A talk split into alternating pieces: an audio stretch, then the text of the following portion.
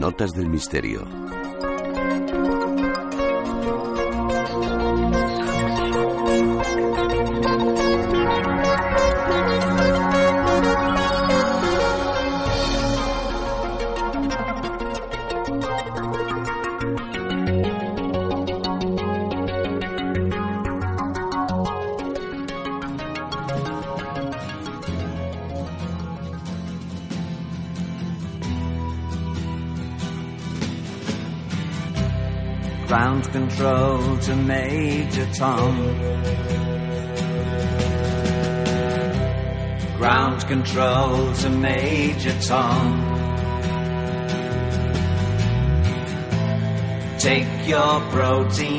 Nos ha dejado David Bowie, todo un icono cultural que vivió a caballo entre dos siglos y que con su muerte a los 69 años trasciende hoy su propia leyenda.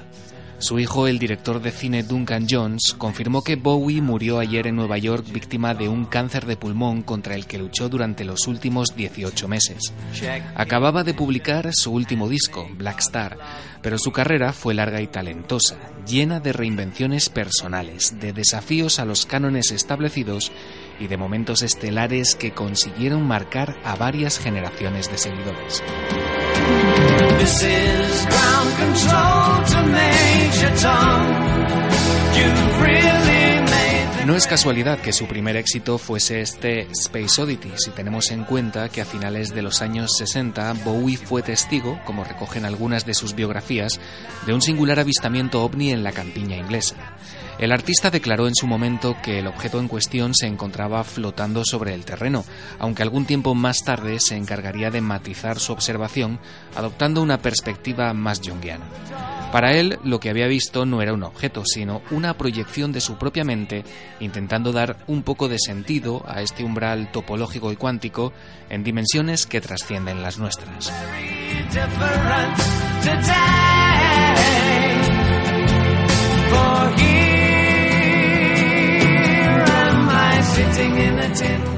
Durante los años 70 la carrera de Bowie estaría fuertemente influenciada por la ufología, disciplina de la que el Duque Blanco se convertiría en un verdadero apasionado hasta el punto de crear, a modo de alter ego, uno de sus personajes más reconocibles, Ziggy Stardust.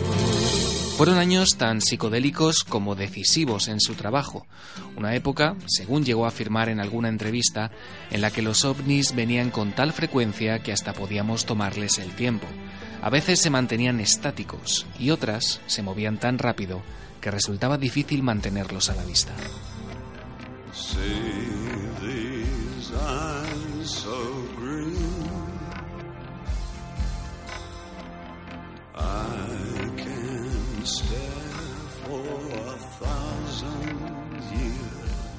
Sus obsesiones en ciertos momentos incluyeron también lecturas sobre defensa psíquica personal, el ocultismo o la magia negra para alcanzar el éxito y protegerse de fuerzas demoníacas, hasta el punto de provocarle alucinaciones vinculadas con estas cuestiones. Fueron años en los que el artista, como confesaría el periodista Mark Spitz años más tarde, se sentía como si se hubiera caído en las entrañas de la Tierra. Realmente caminé por otros mundos, llegó a declarar. Bowie vivió un infierno al estar convencido de que una serie de espectros vivían en la piscina de su casa en Doheny Drive, hasta el punto de contratar a la experta en brujería Wally Elmlark para exorcizar el recinto.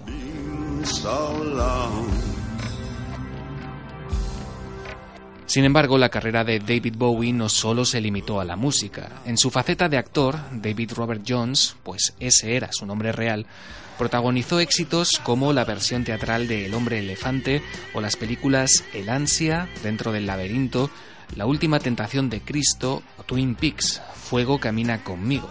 Sin embargo, uno de sus primeros trabajos en la gran pantalla fue la película británica de ciencia ficción El hombre que vino de las estrellas, en la que encarnó a un extraterrestre del planeta Antea que llega a la Tierra en busca de agua. Hoy decimos adiós a Ziggy Stardust o al rey de los goblins o a cualquiera de sus múltiples personalidades. David Bowie ha muerto, aunque deja intacto el enigma sin descifrar en el que convirtió su vida. Buen vuelo.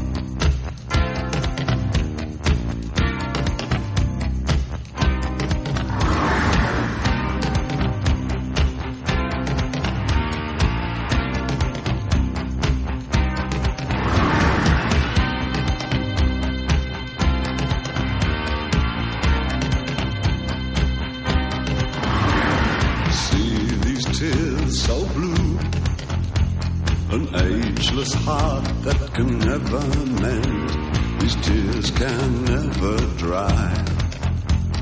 Judgment made can never bend.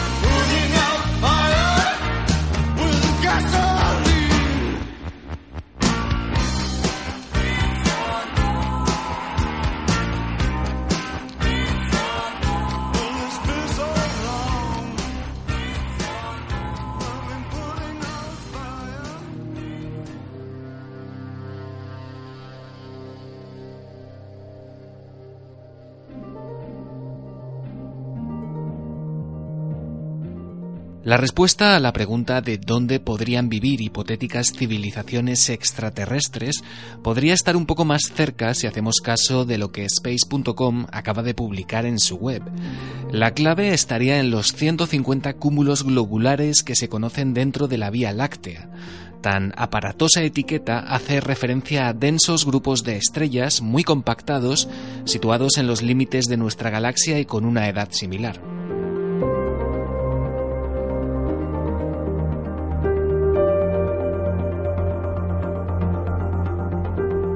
Aunque según ciertas estimaciones estos lugares serían demasiado hostiles para el surgimiento de la vida, un nuevo estudio realizado por el Centro de Astrofísica Harvard Smithsonian pone en jaque esa visión pesimista hasta el punto de situarlos como los lugares más idóneos para buscar señales de una hipotética civilización inteligente.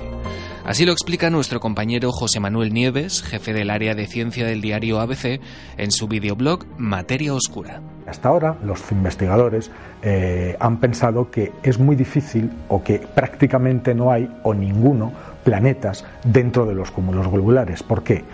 Pues precisamente por varias razones, porque sus estrellas son muy antiguas, es decir, son de las primeras generaciones, y no había entonces los materiales pesados que las estrellas necesitan para formar planetas. Esos materiales pesados, como el hierro o como el silicio, eh, se forman después de la explosión de las primeras generaciones de estrellas en forma de supernovas, que liberan esos materiales al espacio, los sintetizan justo durante la explosión con unas presiones enormes que hacen que estos materiales se fabriquen los diseminan en el espacio y las siguientes estrellas que se forman a partir de esos restos, de esas nubes de materiales pesados, como nuestro Sol, ya son ricas en esos materiales pesados y pueden formar planetas. Como las estrellas de los cúmulos globulares son tan antiguas, eh, carecen prácticamente de materiales pesados, con lo cual se hace complicado que, que formen planetas. Sin embargo, los investigadores dicen que es muy pronto para decir, es demasiado prematuro decir esto, porque se han encontrado planetas alrededor de estrellas que tienen menos de una décima parte de materiales pesados que tiene nuestro propio Sol para formar la Tierra. La segunda razón por la que en principio no debería haber planetas en los cúmulos globulares es precisamente su propia naturaleza, es decir, la densa acumulación de estrellas. Si una estrella empezara a formar planetas, eh, es muy fácil que la acción gravitatoria de otra que pase muy cerca, extremadamente cerca, mucho más cerca de las estrellas que nosotros, por ejemplo, tenemos alrededor, podría desestabilizar ese proceso o incluso darle un- una patada gravitatoria a ese planeta en formación y lanzarlo fuera al espacio vacío. ¿no? Eh, con lo cual es complicado.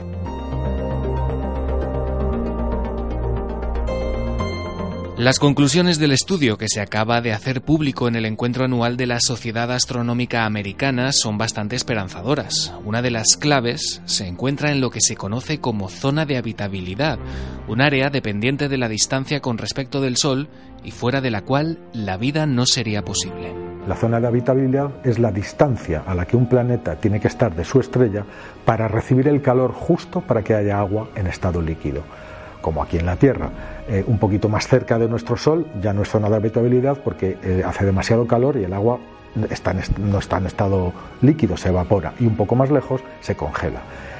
Pero la zona de habitabilidad, la distancia, esa distancia mágica, varía según los tipos de estrellas. En las estrellas más grandes, brillantes y calientes, eh, se encuentra bastante lejos de su estrella. Pero en las estrellas pequeñas y más débiles, la zona habitable está muy cerquita de la estrella. Y ese es precisamente el caso de las estrellas de los cúmulos globulares. Eh, la mayoría, la inmensa mayor población de, estrellas dentro de los cúmulos son estrellas muy antiguas, muy pequeñas, son enanas rojas, que ya han consumido gran parte, han pasado por muchos de sus ciclos y se mantienen en esa forma, muy, mucho menos brillantes que el Sol, más pequeñitas y que duran muchísimo tiempo. Si se ha formado un planeta rocoso, que como hemos visto es más fácil, en la zona habitable, esa zona habitable, en los cúmulos globulares, estaría muy cerquita de la estrella, muy próxima, mucho más de lo que está la Tierra del Sol, con lo cual estaría protegida de las embestidas, digámoslo así, de las otras estrellas cercanas, que es verdad que está muy cerca, pero al estar ese planeta rocoso y posiblemente habitable muy cerquita de, de la estrella, quedaría protegida por la propia estrella.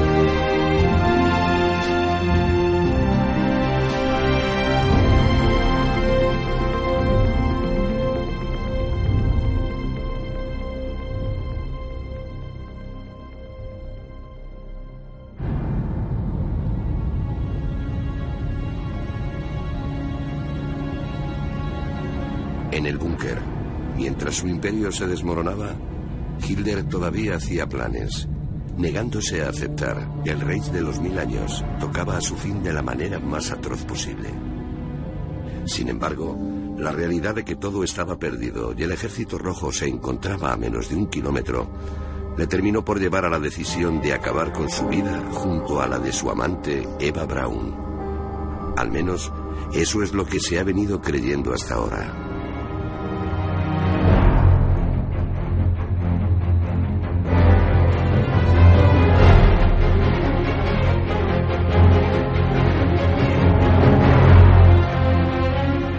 La percha del diario The Mirror, un conocido tabloide de Reino Unido, era cuanto menos llamativa. Un exagente de la CIA tiene pruebas de que Hitler huyó a Argentina tras pasar un tiempo en Tenerife. La idea, sin embargo, no es nueva. Desde la desaparición de Hitler el 30 de abril de 1945 en el búnker de Berlín, se ha especulado con la supuesta falsedad de su muerte. Expertos en la teoría de la conspiración han discutido largamente que su presunto suicidio no fue tal, sino que se urdió un plan para salvar al dirigente nazi y a su esposa Eva Braun. Algo que en su día creía incluso Joseph Stalin, quien, según documentación soviética desclasificada, movió importantes recursos del KGB para dar caza al que él creía aún fugitivo. ¿Pero qué destapa esta nueva información? Según Robert Baer, un exagente de la CIA, ha tenido acceso a un paquete de documentos secretos del FBI en torno a la muerte de Hitler. En total, 700 páginas de información sobre este asunto. Y siempre, según su análisis, habría que volver a investigar los sucesos acaecidos en 1945, pues no está claro que la historia sea tal y como se nos ha contado.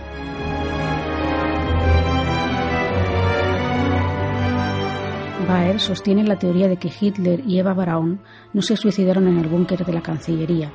Se habría utilizado un doble, en el caso de Hitler, para hacer creer al mundo que su muerte era un hecho, mientras ambos subían a través de una red de túneles que conducían al aeropuerto de Tempelhof en Berlín. Tras escapar de Alemania, habrían recalado en la isla canaria de Tenerife, donde habrían pasado cierto tiempo en espera de su traslado final a Argentina, a un lugar donde se les permitiría llevar una nueva vida. Realmente la muerte de Hitler no es un hecho histórico documentado. Es decir, no hay prueba, y eh, el último vestigio de prueba material que podía haber se nos acaba de escapar entre los dedos, que era precisamente esos, esos restos mortales. Realmente los únicos, eh, las únicas pruebas que tenemos de que eso sucedió así proceden de testimonios personales, no muchos tampoco.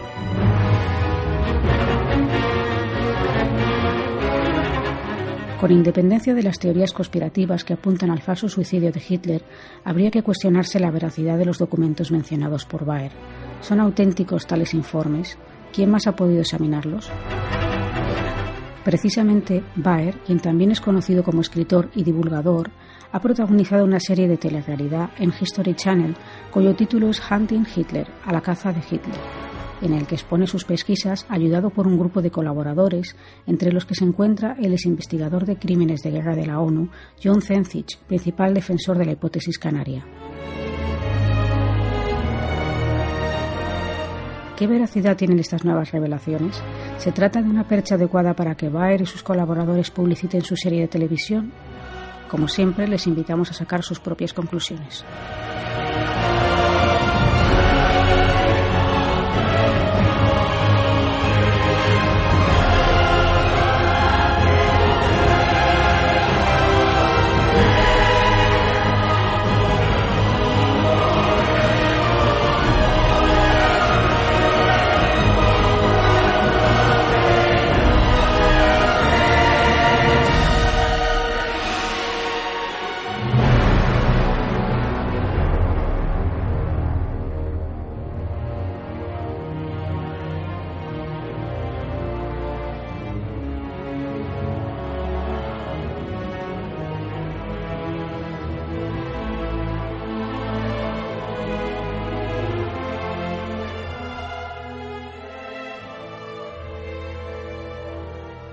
Una ciudad de oro. ¿Dónde está el oro? Esto es un desastre. Qué estúpida leyenda. El tiempo que he perdido. Ox estuvo aquí. Pero no pudo entrar en el templo. Por eso devolvió la calavera al cementerio donde la encontró.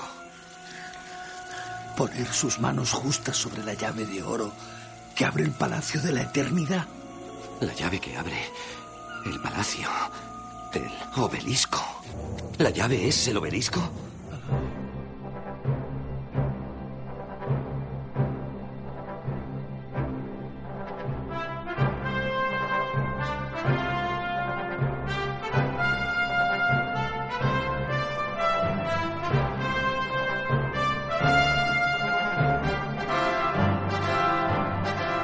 ¿Quién no ha soñado alguna vez conseguir los pasos del profesor y arqueólogo más célebre de todos los tiempos? Indiana Jones se convirtió en el arquetipo del aventurero ilustrado al recorrer los lugares más recónditos del planeta en busca de tesoros y ruinas arqueológicas perdidas. En una remota región selvática de Honduras, bajo un tupido manto de vegetación, puede hallarse, tal y como parecen confirmar los resultados de las primeras prospecciones, uno de esos enclaves legendarios digno de protagonizar sin duda una de las apasionadas búsquedas del popular arqueólogo, la mítica Ciudad Blanca, la ciudad del dios mono.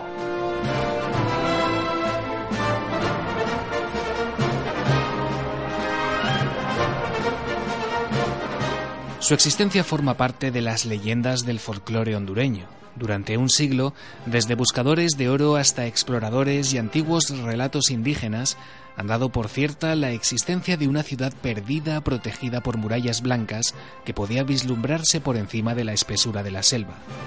Un refugio al que recurrieron los pobladores locales para ponerse a salvo ante la llegada de los conquistadores españoles.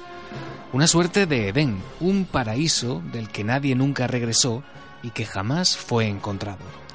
Las propias tropas españolas, al mando de Hernán Cortés, trataron sin éxito de hallar el lugar en el siglo XVI, ya que la leyenda sugería que estaba llena de innumerables riquezas.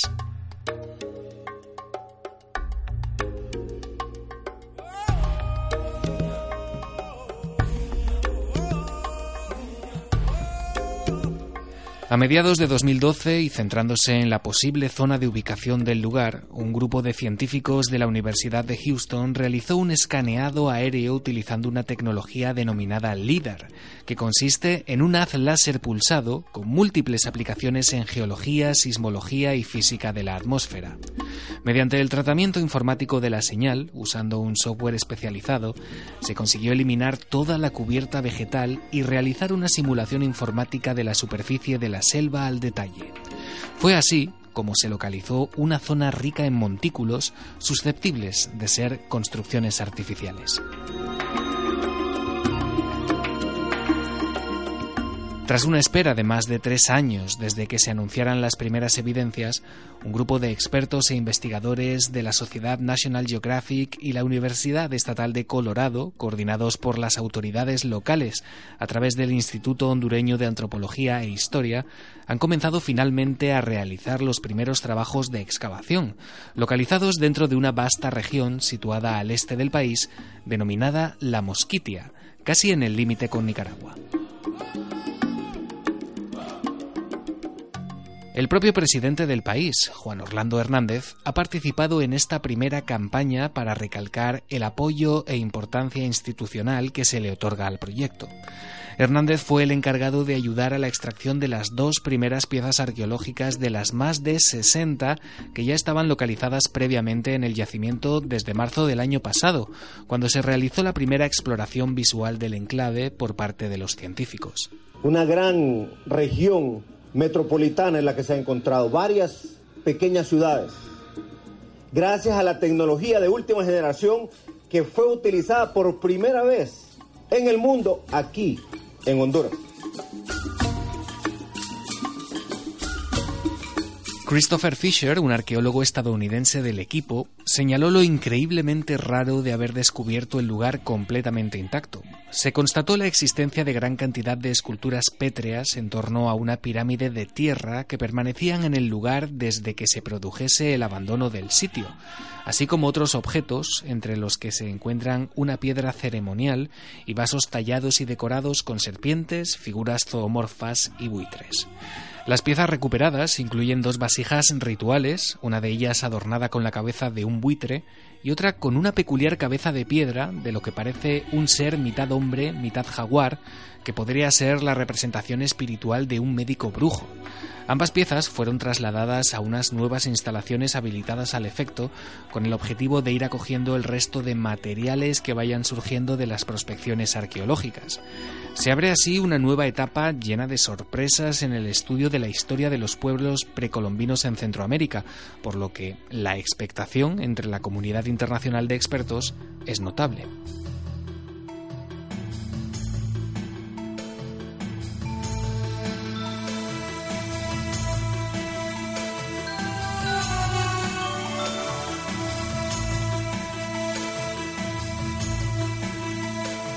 Lo más extraordinario, sin embargo, es que ya no se habla de la posible localización de una mítica ciudad, sino de toda una civilización perdida que nos es completamente desconocida. De hecho, todos los restos analizados en las primeras sesiones ponen de relieve su pertenencia a una sociedad que no se corresponde con las conocidas culturas maya, azteca o inca, y que debió florecer entre los años 1000 a 1500 para luego desaparecer. Lo que se conoce y se sabe de que no es maya, no es inca, no es olmeca, no es azteca, es, es una nueva cultura. Y eso es lo que los arqueólogos, tanto nacionales como internacionales, van a determinar. Para Ciudad Blanca va a ser más a medio y largo plazo, porque ahora empieza el proceso de investigación y recuperación de piezas. Los arqueólogos insisten en señalar que no se ha hallado un solo enclave, sino al menos tres, y que probablemente estemos ante varias ciudades perdidas que se alzaron en esta zona en algún momento de la historia, pertenecientes a una civilización completamente desconocida hasta el momento. Dentro del proyecto se ha bautizado esta primera zona como Ciudad Jaguar, en honor al motivo ornamental sagrado de la primera pieza en ser expuesta. El experto del Instituto Hondureño de Antropología e Historia, Norman Martínez, detalló que se han conseguido localizar además una acrópolis y dos plazas, entre otras construcciones, que hasta ahora se encontraban escondidas entre la frondosa vegetación.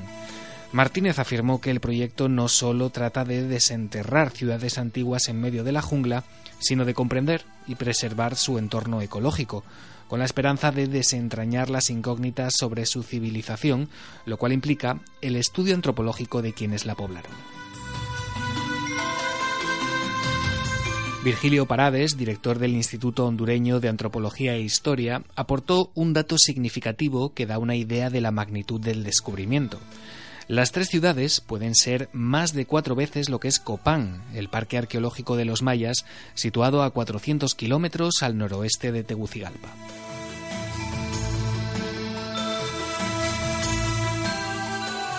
La ciudad blanca, Cajacamasa, en dialecto misquito, había sido considerada hasta la fecha como una mera leyenda. Apenas un mito que daba cuenta de una enigmática civilización que se estableció en época precolombina en un lugar no determinado. Un producto de mezcolanzas entre los cuentos indígenas y los fantasiosos relatos de los conquistadores españoles, empeñados en buscar oro y riquezas. Lo cierto y verdad es que todo un pueblo y su cultura acaban de emerger ante nosotros desde las profundidades de la selva amazónica, con el convencimiento absoluto entre los expertos de que hallazgos como estos son solo la punta del iceberg, la certeza de que bajo el verde tapiz del continente americano aguardan ciudades, emplazamientos e incluso, como en este caso, civilizaciones enteras aún por descubrir. Sin duda, el Dr. Jones estaría de enhorabuena.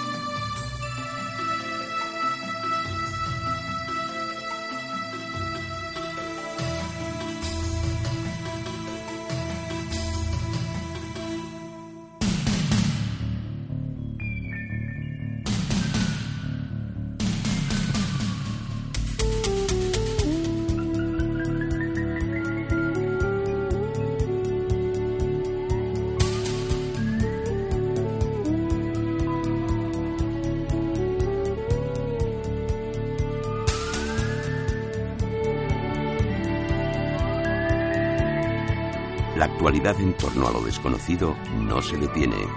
Visita ikerjiménez.com y navedelmisterio.com. Síguenos también en Twitter, Facebook y Google.